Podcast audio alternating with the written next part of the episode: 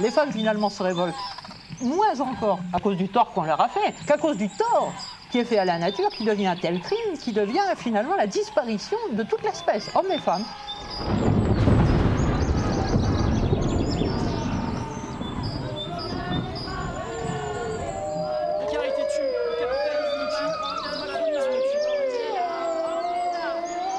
The world is waking up. Change is coming whether you like it or not. Je n'ai pas la démarche féline. J'ai le dos des femmes ancêtres, les jambes arquées, de celles qui ont partagé, de celles qui accouchent en marchant. Les sons terrestres. Ni inu dahanagahan.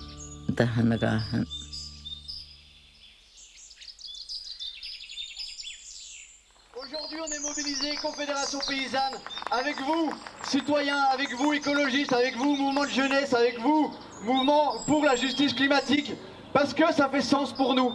Les paysans de la Confédération Paysanne n'ont pas qu'un projet agricole, ils ont un projet de société, un projet de transformation sociale. Pour nous, les paysans, pour vous qui mangez, pour vous qui vivez à côté de chez nous. Le projet des méga-bassines, comme le projet des fermes-usines est un projet d'industrialisation de l'agriculture, est un projet de destruction du monde paysan et de la société qu'on essaie de construire toutes et tous en commun. Si on fait ça, si on va se battre contre ces projets écocides, c'est pas parce qu'on est des anti-tout comme la FNSEA essaye de, le- faire croire. C'est en fait parce qu'on est des habitants euh, de Mosée-sur-le-Mignon, euh, de Poitou-Charentes, des Deux-Sèvres, de Loire-Atlantique, de plein d'autres départements. Et on, on a peur pour euh, l'avenir de notre eau potable. On n'a pas envie de voir s'assécher nos cours d'eau. Notre force aujourd'hui, c'est notre nombre. Regardez autour de vous, nous avons battu le record. Jamais nous n'avons été aussi nombreux pour dire non aux bassines. Donc si le message passe pas, il devra passer par toutes les voies. Nos bassins.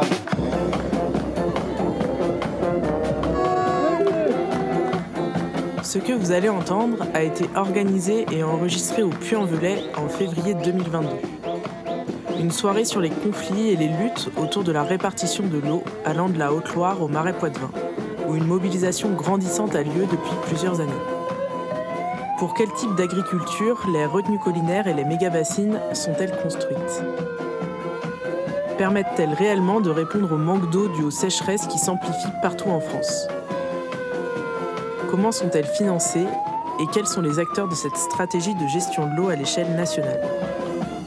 Des habitants, parce que cela commence à se passer sous leurs fenêtres, ont creusé le sujet et commencé à se battre. C'est eux que vous allez entendre.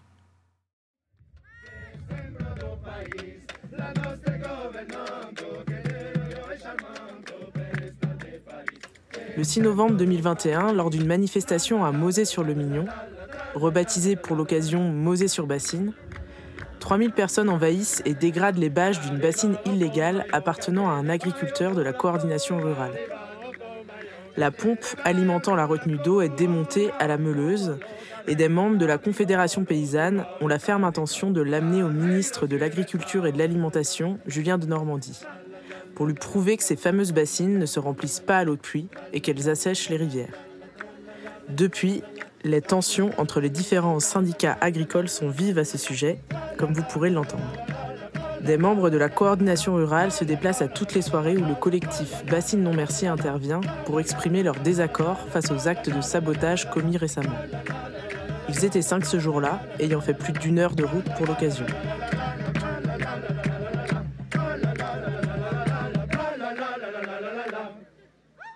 À une toute autre échelle, nous savions qu'un conflit opposait les habitants et habitantes de Chasse-Puzac au maire de cette petite commune de Haute-Loire située proche du Puy-en-Velay, au sujet de la construction d'une retenue collinaire, c'est-à-dire une retenue d'eau censée se remplir l'hiver grâce aux eaux de pluie pour résister aux sécheresses estivales de plus en plus menaçantes.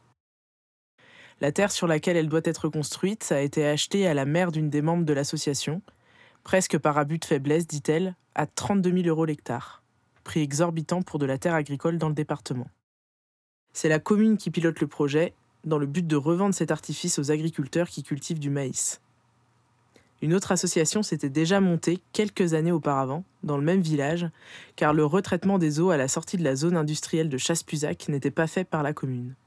Les eaux polluées se déversaient alors dans le ruisseau. Le collectif ou l'association est composé en fait de l'ensemble des habitants du village ou des et ou des propriétaires du village, or deux agriculteurs qui sont euh, sur une agriculture euh, chimique, on va dire, et qui, euh, sont partie prenante de cette opération, y compris peut-être en leur insu pour certains, et qui calculent pas qui ont pas forcément, qui maîtrisent pas forcément les enjeux à moyen et long terme en termes de réalité financière qui vont poser sur leur entreprise. C'est là qu'on a commencé à réfléchir sur la gestion d'eau de la commune. On a quand même eu droit à une réunion et euh, il y a une chose qui venait pas, et on avait, on avait l'information un peu quand même. Euh, c'est le fait que cette retenue collinaire, en fait, ce n'est pas une retenue collinaire. Elle n'a aucune vocation, malgré ce qui, a été avancé dans un premier temps, à, se remplir à l'aide des eaux pluviales. Y compris à l'emplacement où elle est, elle risque pas de se remplir avec des eaux pluviales, parce que d'un côté, en bas, il y a la rivière, au-dessus, il y a la route. Donc euh, j'ai rarement eu. Euh, bon, après, on nous a dit qu'on allait drainer les terres au-dessus. Donc, bah, euh, y compris, il y a eu un petit problème parce que moi j'ai répondu mais il y en a une grosse part, c'est les miennes et les miennes, vous y toucherez pas. Donc ils avaient un petit problème quand même. Mais en fait, il n'y a pas de problème. Donc il n'y a pas d'eau qui coule, mais ça va remplir 100 000 m3. Donc sur le papier, déjà, ça tient pas d'eau.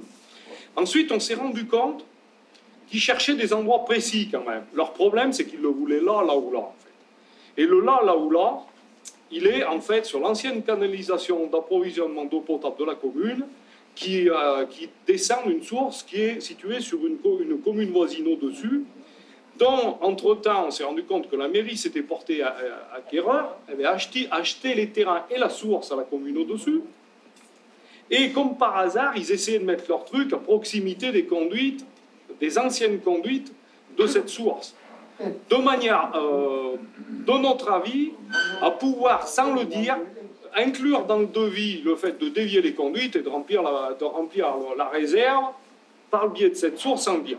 on a rapidement constaté que c'était réel puisque le maire, euh, on a fini par le questionner, il a répondu, mais alors d'une manière très précise, c'est-à-dire qu'il maîtrisait parfaitement les litrages fournis par cette source en été comme en hiver. Et le litrage, c'est 300 litres minutes en hiver, d'après ce qu'il dit, et 150 litres minutes en été.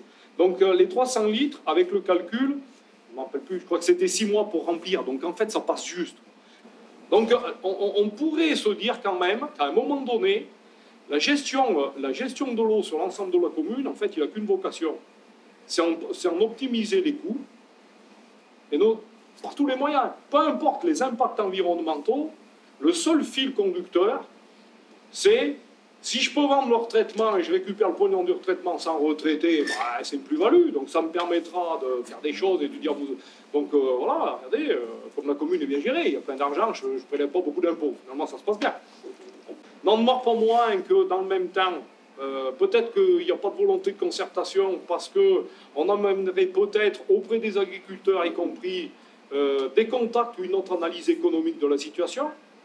Parce qu'on est quand même un certain nombre, voire une, une, l'unanimité, je pense, à penser que euh, économiquement pour eux, ça va être potentiellement catastrophique à moyen terme, c'est-à-dire qu'ils vont se retrouver endettés, à, sur, se surendetter pour, en théorie, optimiser une, optimiser une production sur du court, voire moyen, moyen terme, au mieux très court terme. Sachant qu'y compris euh, euh, la géographie des, des terres, c'est quand même pas la plaine du Forez où j'habite. Et que quand on voit la géographie, on se rend bien compte que mettre en place de l'arrosage, même sur un point de vue purement technique, d'une part, ça, ça va être certainement onéreux et consommateur de temps. Deuxièmement, étant donné que les terres sont relativement en ben euh, on va se retrouver avec des terres ultra ravinées, donc qui vont finir d'esquinter de, la terre et donc de casser la productivité, en plus. Euh, la dynamique, c'est de casser tous les. Évidemment, on va avec le fait d'essayer de casser tous les talus, de, de, couper tous les arbres, etc., ce qui crée encore plus de, le, ravinement, donc il va encore plus créer les conditions pour plus pouvoir supporter euh, euh, les sécheresses. Et dans le même temps, c'est une commune qui, pour la plupart des terres, sont en zone lentille. Ce qui paraît, et il paraît encore plus aberrant de se dire le, L'enjeu à moyen et long terme, c'est de cultiver du maïs avec des pesticides, de l'engrais en arrosant en bloc. sur, sur des terres qui s'y prêtent pas. Enfin, je veux dire, les surfaces de terre, euh, c'est des espaces qui font 2-3 hectares. Quand il y a 3 hectares d'un seul tonnard, euh, pas forcément plat, c'est quand même un peu exceptionnel. Donc, euh, on voit bien que techniquement, il y a quelque chose qui est aberrant. Et, en plus, en discutant, en, discutant je pense que la peur qui est, elle est aussi là. C'est-à-dire que si on discute avec les agriculteurs, qu'on les amène à côtoyer d'autres optiques, peut-être qu'il y en a certains qui vont dire que peut-être finalement, ce n'est pas une bonne solution. Dans le même temps, ben, on a mis en œuvre des stratégies juridiques, puisqu'on a affaire à quelqu'un. Alors, peut-être que ça peut être un coup de bol. Euh, quelqu'un qui considère que la loi c'est lui, donc que tout va bien se passer quand il arrive. Euh, donc euh, là, on est, on n'est pas encore au tribunal puisqu'il faut qu'on attende un peu. On est sur recours auprès du préfet puisque la déclaration qui a été faite sur le terrain pour rouvrir les travaux, en fait, c'est un permis de construire. Juridiquement, c'est un permis de construire.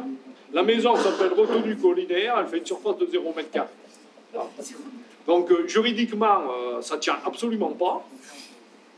On pense, on, pense que, n'en pas moins, l'appel d'offres sur les travaux est lancé, qu'ils vont, ils vont certainement tenter d'essayer de, faire des travaux, ce qui tombe a priori dans le cadre du, euh, du, pénal, puisque là on est dans le pénal. S'il n'y a pas de dossier sur l'eau et qu'on attaque de faire des travaux pour réaliser une retenue collinaire, ben, on est dans le pénal. Euh, on peut penser que le maire, compte tenu des prises d'opposition qu'il a pu avoir dans la presse, auprès des agriculteurs partout, il est dans une situation où, de toute façon, il s'est un peu ficelé tout seul. Je vais continuer. Hein. Je, suis, à la coordination rurale. J'aimerais savoir lesquels parmi vous là, ont été détruits des bassines qui ont été construites en toute légalité. Oh ben on, va, on va se présenter après. C'est quelque chose de complètement inadmissible. Vous vous réfugiez derrière la loi pour défendre vos points de vue. Et puis quand ça ne va pas, vous cassez tout, vous êtes hors la loi. On, va, on va se présenter, on va se présenter, on va expliquer. C'est inacceptable. Et à la fin, je fais 70 hectares de je consomme de l'eau et je suis en train de construire un méthaniseur. Ça ne fait pas de moi hors la loi. Alors les gars, et non mais un pollueur, mesdames, messieurs, mesdames, messieurs, est-ce que vous n'embêtez pas vos voisins Vous croyez que ça va être de la Les gens qui sont contre tout et qui proposent aucune alternative, il y en a à le bol. Écoutez, on est encore en liberté, un agriculteur, et c'est la culture qui marche le mieux chez lui, et pour essayer de gagner sa vie. Et ça fait 30 ans que ça dure, et ça marche pas mal. Il n'y en a pas stérilisé les sols, il n'y en a pas empoisonné la population. Bah écoutez, ça fait deux heures que vous parlez, on peut pas parler un quart d'heure. C'est inadmissible. C'est inadmissible. Merci. Comment vous pouvez défendre ça? Expliquez-moi comment vous pouvez défendre ça. Il y a un contexte également qui l'explique. Hein, euh, la, la, raison euh, de, de leur venue, il y a des choses équivalentes un petit peu partout en France actuellement. Euh, notamment les représentants de la coordination rurale et de la FNSE actuellement vont dans toutes les chambres consulaires pour réclamer euh, le fait que les collègues de la Confédération paysanne soient exclus, euh, les accusant justement de dégradation dont je vais vous parler. Ils n'ont aucun problème avec le fait de dégrader des édifices publics, de s'en prendre à des repoints, de cramer. voilà, c'est deux poids deux mesures. Et la grosse différence, c'est que nous, on s'en prend à des actes, on s'en prend à des ouvrages qui sont illégaux et qui sont privés mais payés avec de l'argent public, là où la plupart du temps ils dégradent du bien public. Donc, euh, alors voilà, euh, donc euh, nous sommes un certain nombre de représentants du collectif citoyen Bassine Non Merci, qui vient du Marais Poitevin, à avoir fait cette grande traversée à travers la France pour. alors, dans un premier temps, ce qui nous a mené ici, c'est qu'on est venu rejoindre la Confédération paysanne qui organisait dans le Jura, euh, il y a trois jours de ça, une opération de défrichage de vignes afin de favoriser l'installation sur des zones où euh, la, terre n'est plus accessible aux petits paysans. On est sur une terre à vignoble euh, de Jura, du Jura où de très grosses entreprises s'accaparent les terres, pas mal de fonds d'investissement. Et donc, il y avait une terre en friche depuis plusieurs années qui avait fait l'objet d'un montage financier visant à accaparer. Et donc, on a remis la, parcelle en, état pour que de jeunes euh, euh, paysans de la Confédération paysanne puissent s'y installer. Tout ça dans le cadre d'un mouvement dont Bassinon Merci fait partie et bénéficie de son soutien qui s'appelle les Soulèvements de la Terre qui est un mouvement qui considère qu'en effet, vu l'urgence climatique, vu les effets du réchauffement climatique, il y a urgence à agir la biodiversité, elle se casse la gueule à vitesse grand V, les situations sur l'eau, elles sont de plus en plus tendues, et on est plusieurs à faire le constat que les marches pour le climat, c'est très utile, mais c'est pas suffisant. Aujourd'hui, on voit la nécessité ben, d'aller plus loin dans nos modalités d'action, de manière à entrer dans un rapport de force auprès des politiques publiques pour inverser la tendance. Voilà, très clairement. Nous, on vient d'un territoire où euh, le marais Poitevin, c'est un des endroits où le CNRS de Chizé mesure euh, l'érosion de la biodiversité depuis 30 ans, notamment en relation avec la modification des paysages et en particulier dû à la, modification des pratiques agricoles. Et euh, notamment, on est un des territoires où on a indiqué scientifiquement, avec des suivis, etc., euh, la disparition de 40% d'oiseaux communs en moins de 30 ans. Voilà. Le, le collectif euh, citoyen Bassine Non Merci, c'est un collectif qui s'est créé il y a 4 ans autour justement de cette problématique de multiplication des stockages d'eau. Et j'insiste bien, des stockages d'eau à vocation unique. Euh, il existe des tas de stockages à travers le monde, et c'est même pas une nouveauté hein, dans l'histoire de l'humanité. Euh, irriguer, euh, etc., ça fait partie de notre histoire. La vallée de Tibre-le-Frat, le, les Cévennes, enfin même l'irrigation fait partie de notre civilisation. Mais avec des rituels, avec une notion de partage, on est bien sur un bien commun, on, est également sur un cycle de l'eau, où on sait bien que quand on a une conséquence, quand on a un acte en amont, on le subit en aval. Donc ça dit la solidarité. Et euh, justement, euh, la situation dans laquelle euh, on se retrouve aujourd'hui, je vais être assez cash là-dessus, l'État français et le gouvernement Macron en particulier ont bien pris le parti de cette agriculture-là, de cette agriculture agrochimique, au détriment de la paysannerie. On est bien dans un contexte où, euh, si on continue comme ça, euh, c'est bien 50% des paysans qui vont disparaître dans les 10 ans. Et euh, le risque derrière, c'est que les terres, le foncier, ne soient plus notre propriété, la propriété des paysans, mais bien de méga groupes et qui iront vers le machinisme et l'intensification de l'agriculture et de la chimie, etc. Le collectif Bassine Merci, lui aussi, n'est ni contre l'irrigation de principe, avec ce que je vous ai dit tout à l'heure, c'est particulièrement criant, ni même contre le principe de mise en réserve. Euh, les questions qu'on va poser, c'est en effet euh, au profit de quelle agriculture? Est-ce que c'est pour remplir des objectifs d'autonomie alimentaire locaux Est-ce que c'est pour pouvoir nourrir la population, mais pas à l'autre bout du monde hein? Parce qu'on sait bien qu'on est en train de crever, de faire des transports comme ça à travers le monde. D'abord, nourrissons les territoires. Ça ne veut pas dire qu'il n'y a pas de solidarité, mais ça veut pas dire qu'il faut. Ça veut dire qu'il faut pas soutenir des systèmes qui empêchent l'autonomie alimentaire aussi de se construire à, l'autre bout du monde. Quand on fait du blé et qui part comme ça au Maghreb directement, c'est clairement au détriment des paysans maghrébins et de leur capacité à autoproduire et à pouvoir s'organiser. Donc, euh, ce, que, je voulais dire, c'est que à la fois la centaine de réserves prévues par an sur votre région et à la fois les méga bassines qui sont en train de pousser chez nous font l'objet d'une véritable stratégie, d'un véritable plan national. Euh, et je vous invite en rentrant euh, ben, à aller voir sur Internet. hein. Euh, ça s'appelle le Varenne de l'eau, le Varenne agricole de l'eau et de l'adaptation au réchauffement climatique. Et donc, c'est un bidule euh, qui a été lancé il y a six mois par la FNSEA et de Normandie, euh, et qui avait la vocation euh, bah, à être une espèce de truc où on voulait faire croire que c'était de la concertation et du consensus. Donc, il y a une large invitation à France Nature Environnement au niveau national, à la Confédération paysanne, à tout un tas d'organismes qui, très rapidement, se rendant compte de ce qu'était l'objectif de ce Varenne et de voir surtout les méthodes. Et dans les témoignages qu'il y a eu, on s'y reconnaît pleinement de rétention d'informations, euh, de trucs qui sont pas dans les clous, voire de comptes rendus qui sont pas conformes aux échanges qu'on a eus, etc., etc. Ben, face à ces méthodes qui sont bien connues, euh, ces différents organismes ont décidé de ne pas participer, de ne plus participer, de ne pas être la caution environnementale de cette euh, stratégie, dont je le dis très clairement, cette stratégie a une vocation légale principale, c'est d'inverser euh, les la hiérarchie des- de l'utilisation de l'eau en France. Parce qu'en fait, la loi sur l'eau, la loi LEMA et la directive 4 sur l'eau, elles sont très claires. Il y a des priorités. Et la priorité numéro un, c'est l'eau potable.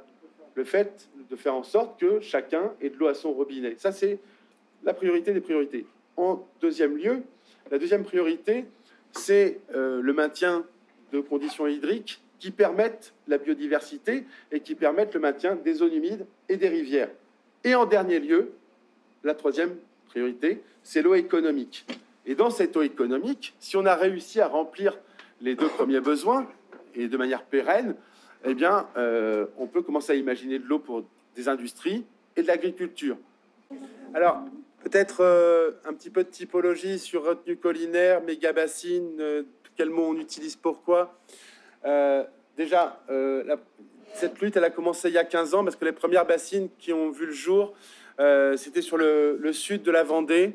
nous, comme je vous l'ai dit, on vient d'un coin qui s'appelle le Marais Poitevin, qui est la deuxième zone humide de France et où depuis que l'irrigation s'est développée dans les années 70, ben, on voit de plus en plus de rivières à sec. Cette zone qui devrait tout le temps être en, flotte, eh ben, euh, au mois de juillet, quand la, l'irrigation du maïs euh, bat son plein, euh, ben, je dis souvent, je viens du Marais Poitevin, mais je viens aussi du pays où les rivières coulent à l'envers le Mignon, qui est euh, une des rivières qui est impactée par la, construction de cette bassine, et où il y a déjà cinq bassines qui ont également été construites. À partir du 15 juin, quand ça commence à tirer, on voit le cours de l'eau s'inverser. Parce que comme l'a montré tout à l'heure le camarade, euh, vous avez vu là, souvent la rivière est en connexion avec la nappe. Bah, si la nappe se retrouve en dessous le niveau de la rivière sous l'effet du pompage, bah, au lieu que ça fasse des sources et des résurgences, ça fait des siphons et on voit comme ça l'eau se réinfiltrer et l'eau du marais Poitevin euh, renourrir euh, la nappe phréatique. Euh, on, parlait de bassines à l'époque pour vraiment dire l'hyper-artificialisation du truc. Vous l'avez vu, on l'a débâché. C'est du plastique. C'est là le projet sur le, marais Poitevin, contre lequel on se bat actuellement de 16 nouvelles bassines. c'est près de 2 millions de mètres carrés de plastique en tout. C'est 200 hectares.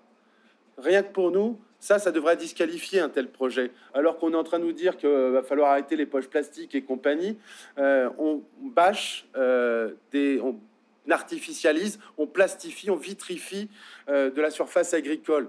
Par les mêmes qui, et à juste titre, regrettent la disparition des terres agricoles dans des logiques d'artificialisation. Mais quand c'est de l'artificialisation à leur seul profit, ça leur pose plus aucun problème. Hein. le, donc, la bassine, elle est bâchée. Après avoir parlé de bassine, on a parlé de méga bassine, parce qu'en effet, on est sur des ouvrages euh, qui, à minima, font 5 hectares et qui, au maximum, les plus grandes, font une vingtaine d'hectares. Par rapport aux retenues collinaires dont on parlait tout à l'heure, où euh, voilà, 20 000, 30 000 mètres cubes, c'est déjà trop si c'est pour un usage unique et pour l'agro-industrie. Euh, si pour faire du installer 30 maraîchers, peut-être que ça se discute. Il y a déjà des territoires qui sont en forte tension en France et où il faut limiter l'installation parce qu'il n'y a pas la ressource en eau garantie. Donc, nous, une des choses qui nous motive très très fort à se battre contre ce projet-là, c'est que, comme je vous en ai parlé tout à l'heure, le contre le Varenne de l'agriculture, euh, de l'eau et l'adaptation au dérèglement climatique s'appuie très largement sur l'exemple du marais Poitevin, autour de l'idée que si ça venait à marcher dans le marais Poitevin, ce serait deuxième zone humide de France, ça deviendrait une solution généralisable à l'ensemble du territoire national. Et donc, de Normandie, le ministre de l'Agriculture et la FNSEA et la coordination rurale sont bien porteurs aujourd'hui d'un projet de création de plus de 1000 ouvrages de ce type-là pour les années qui viennent. Voilà. Euh, un autre élément qui euh, nous perturbe fort dans cette question de, bassines, c'est le coût. Euh, le financement de ces bassines, c'est 70% d'argent public pour des ouvrages qui valent une fortune. Pour les 16 bassines dont je vous parle, c'est un budget global de 60 millions d'euros, donc à peu près un peu plus de 40 millions d'euros d'aide publique. Alors, pour le coup, je vous ai pas bien parlé de notre marais, vous êtes un certain nombre à y être venus. Euh, pour ceux qui n'y sont pas venus, sachez que ce marais n'est plus, ne ressemble plus vraiment à un marais pour au moins les deux tiers de sa surface. Les deux tiers de sa surface, il y a une partie qu'on appelle le marais desséché, qui a été aménagé de longue date, hein, depuis le Moyen Âge. Mais très longtemps, ça a été surtout des prairies naturelles humides, des prairies extensives. Et depuis que l'agro-industrie et la mécanisation se sont développées un peu partout en France, eh bien, euh, il y a 35 000 hectares de prairies naturelles humides qui n'avaient jamais été euh, euh, cultivées, qui ont été retournées, drainées, et c'est une catastrophe sur le plan écologique, puisque le marais Poitevin, c'est une des zones les plus importantes pour la migration des oiseaux en Europe. Vous savez, quand on prend l'autoroute, on, la, on s'arrête, euh, manger un bout et puis euh, faire le plein. Ben, les zones humides, c'est ce rôle-là que ça remplit pour la biodiversité. Donc, euh, si ce chapelet-là de zones humides qui est sur la côte atlantique est drainé de cette manière-là systématiquement, c'est bien ce cycle immémoriel hein, qui est remis en cause. La migration des oiseaux en Europe est remise en cause par ce type de projet. Et euh, on a une autre particularité dans le marais poitevin, alors c'est que là, moi, depuis tout à l'heure, j'ai les oreilles qui sifflent, hein, c'est pas par rapport au... Il y a l'altitude, chez nous, c'est le billard. Tout le marais poitevin se situe entre 0 et 5 mètres au-dessus du niveau de la mer. Donc vous voyez un petit peu le terrain propice, le super terrain de jeu que ça peut proposer à la mécanisation, à l'utilisation de, grosses machines, etc. Sauf que ben, quand le sol est un peu humide, il ben, faut drainer tout ça. Quoi. Ben, une fois qu'on a fait ces opérations de drainage, euh, ben, c'est la fête du maïs. Et on est une des régions de France avec l'Alsace et euh, le sud-ouest de la France où les productions de maïs sont les plus importantes. Et en plus, on a un autre super atout pour la filière maïs, c'est qu'on a le port de La Rochelle, qui est un des trois principaux ports céréaliers, et qui donc euh, ouvre une porte à la spéculation internationale. Aujourd'hui, nous, les, les, pas les paysans, justement, les exploitants agricoles qui portent les bassines, ils passent plus de temps devant leur bécane au mois de septembre à avoir le bon moment pour euh, balancer le maïs sur les cours internationaux qu'à être dans leur parcelle. Il hein. faut, être très clair là-dessus. quoi. Et euh, dans les grands principes, et c'est valable et sur les retenues collinaires et sur les bassines, c'est systématiquement l'eau stagnant au soleil. On a une augmentation à la fois de l'évaporation. En Espagne, c'est jusqu'à 60% d'évaporation sur certains bassins. Et quand on nous dit que chez nous, on aura les mêmes conditions climatiques que l'Espagne dans les 30 ans qui viennent, c'est assez, inspirant. quoi. Euh, et donc, du fait que euh, donc il y a un effet évaporation, mais il y a aussi un effet réchauffement de l'eau. Et on sait qu'une eau qui, qui, stagne et qui se réchauffe, c'est une eau qui a moins d'oxygène. Donc quand on parle de biodiversité dans les bassines, foutaise. C'est de la foutaise. Si vous avez bien quelques goélands qui viennent s'y poser et faire floc-floc, euh, c'est clairement pas euh, une zone humide, ça n'a rien à voir. Et en plus, même, il y a des copains, la LPO en ce moment est en train d'étudier le fait que ces bassines attirent plein plein de goélands euh, sur la zone et nature à remettre en cause les espèces protégées, telles que l'outarde canepetière ou le déchem criard, beaucoup plus fragiles en voie de raréfaction au niveau européen, parce qu'en fait, les, goélands, bah, c'est des prédateurs, et en attirant des prédateurs, bah, ça nuit à toutes les autres bestioles. Donc euh, c'est dommage qu'il ne soit pas resté, parce que j'aurais pu aussi lui dire que l'autre très très gros, et il sera, s'il est un jour connecté à une bassine, euh, il sera victime de ça à terme, c'est que quand cette eau stagne, et comme en plus, un petit peu comme avec la, question de la concentration que tu décrivais tout à l'heure, où d'année en année, et le nitrate et les pesticides s'accumulent dans ce type de réserve, ben, ça a un effet, c'est que euh, les algues se développent de plus en plus vite et l'eutrophisation, hein, ce qu'on appelle l'eutrophisation, donc l'apport d'algues, la production d'algues qui à terme va euh, générer des problèmes d'asphyxie du milieu, euh, cette eutrophisation va croissante et il y a une eutrophisation, qui est, euh, il y a une plante qui est extrêmement dangereuse qui est en train de se développer, qui se développe maintenant chaque année dans les bassines du sud Vendée, qui s'appelle les cyanobactéries. qui émettent des cyanotoxines. Donc, en dehors du fait que si votre chien il boit dans une rivière où il y a de la cyanotoxine, il passe pas les 24 heures, là où euh, les exploitants devraient être euh, très sensibles à ça, c'est que c'est une toxine qui est également toxique au détriment des plantes qui sont irriguées. Voilà. Et puis qu'également, euh, on a mis en évidence, dans, notamment dans le sud de la France, que, alors je sais plus le, que on, peut également avoir des problèmes de santé humaine si on consomme des produits qui sont qui ont reçu cette cyanotoxine. Donc tout ça fait un certain nombre de, grands, euh, de grands principes qui font que sur notre territoire, ben, comme vous l'avez vu, il y a un mouvement euh, qui s'est créé, un mouvement qui s'est créé il y a 4 ans et qui a tout de suite rencontré un assez grand succès populaire. Dès les premières manifs, on est 1500, 2000, 2500. Et on espérait bien qu'avec euh, déjà ça, ça alerterait les élus, ça alerterait les collectivités. C'est pas suffisant, sachant qu'en parallèle, on a mené tout un tas d'actions euh, également juridiques. Toutes ces bassines, elles sont attaquées. Il y a plein, là aussi, on aura à mutualiser, mais c'est vrai qu'avec la cellule FNE euh, juridique, vous serez bien équipés.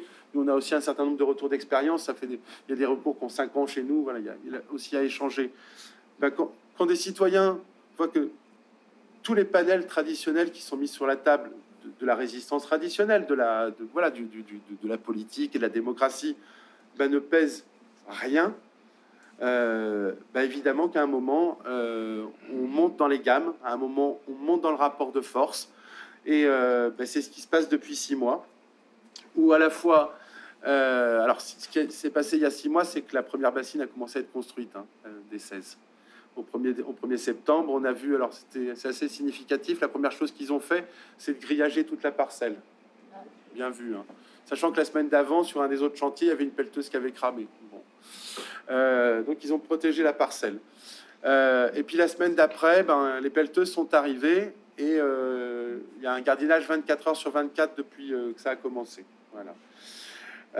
Donc le 22 septembre, alors qu'il y avait le congrès de la FNSEA à Niort et que ce cher monsieur de Normandie, on a su rétroactivement que c'était lui qui avait fait pression pour que le chantier démarre et qu'il puisse euh, faire ses déclarations et dire à quel point les bassines étaient la solution face au réchauffement climatique à, à- à- pérenniser, à multiplier partout.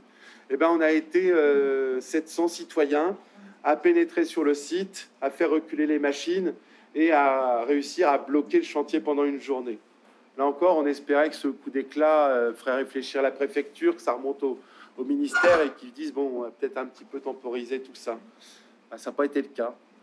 Euh, donc il a fallu qu'on remette le, couvert euh, le, le 6 novembre. Vous l'avez vu, on a euh, il y a eu cette espèce d'engouement. Il faut que je vous raconte un petit peu cette manif parce que si certains on peut être perturbés par le fait qu'il y ait des dégradations des bâches qui sont, défaites, etc., il faut voir un petit peu le périple qu'on a vécu. hein. Déjà, on avait déclaré la manif dix jours à l'avance, comme on l'a toujours fait jusqu'alors. On est toujours dans les clous à ce niveau-là. Deux jours avant, le préfet sort un arrêté préfectoral pour interdire tout le secteur où on voulait manifester. Et c'est pas une petite pastille, hein, c'est près de 200 hectares de zones interdites. Et le même jour, on apprend que la FNSEA et la coordination rurale vont se réunir en plein milieu du périmètre interdit avec des laissés-passer pour franchir les barrages de CRS. Euh, premier truc qui nous perturbe un petit peu. Néanmoins, on dit c'est pas grave, euh, on va quand même, on va adapter le, parcours et on va quand même manifester, on va quand même poser des gestes importants. Un des gestes qu'on voit, c'était le fait de monter sur la mairie, de déployer Mosée, qui s'appelait Mosée sur le Mignon, Mosée sur Bassine, Euh, voilà. Et on, on y est allé quand même. Et alors, alors qu'on était dans les clous, qu'on respectait l'arrêté préfectoral, on voit l'image, on est bloqué sous la voie ferrée. Le préfet ne tenait pas sa parole. Même, euh, en fait, pour nous, c'était notre liberté de manifester qui était, euh, et, simplement de circuler, hein, qui sont des libertés fondamentales en France, qui étaient bafouées. Et là, on, a, on, on leur a joué un, tout, un, coup, un, coup pendable, ce qu'ils n'avaient pas du tout vu venir, c'est que le Mignon était à sec depuis six mois des conséquences de cette irrigation. Et ben on, on a franchi la voie ferrée, on a franchi l'obstacle en passant dans le Mignon à sec. Et les gens ont commencé à marcher dans ce Mignon à sec, et un peu plus loin, ah, il y avait de l'eau un petit peu dans le Mignon. Les gens sont allés voir, c'était la station d'épuration. Le seul apport d'eau du Mignon depuis six mois, c'était la station d'épuration d'une eau boueuse, dégueulasse, tout ce qu'on veut. Et puis ben, finalement, on, a vu cette bassine euh, qui s'avère être une bassine illégale.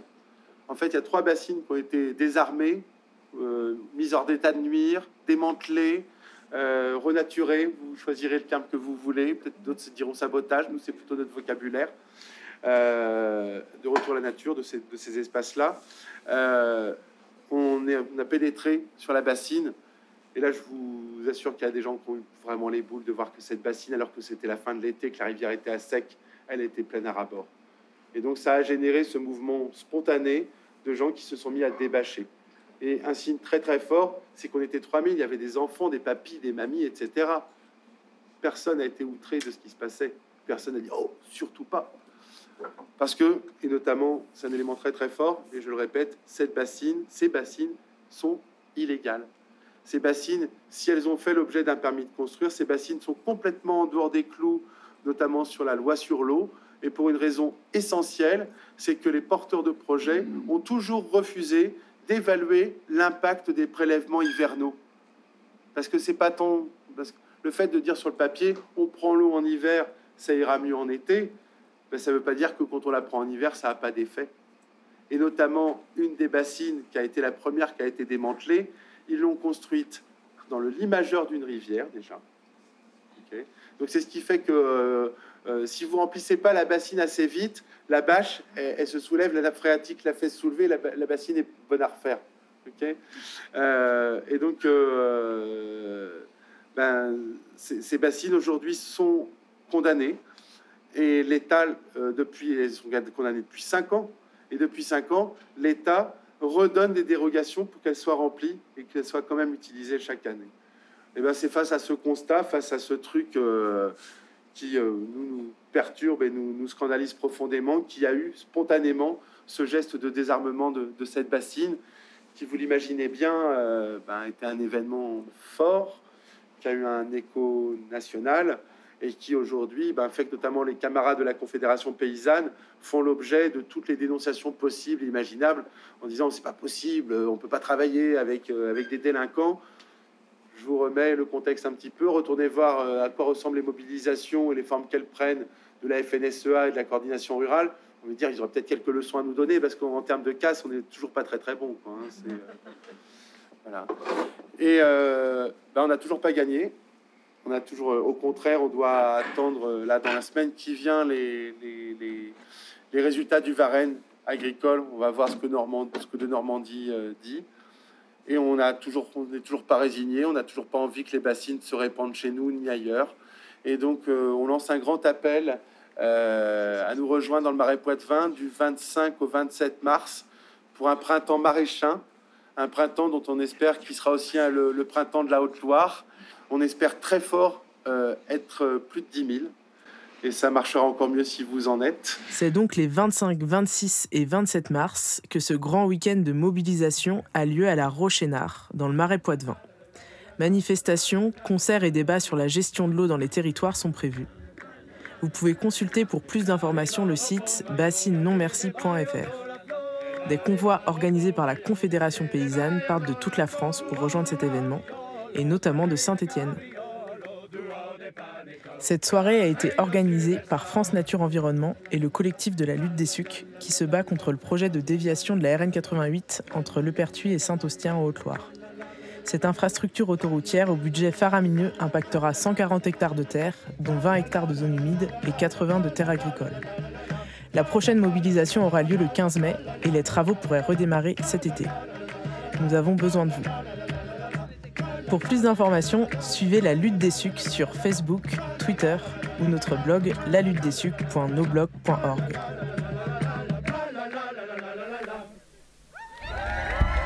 Les sons terrestres.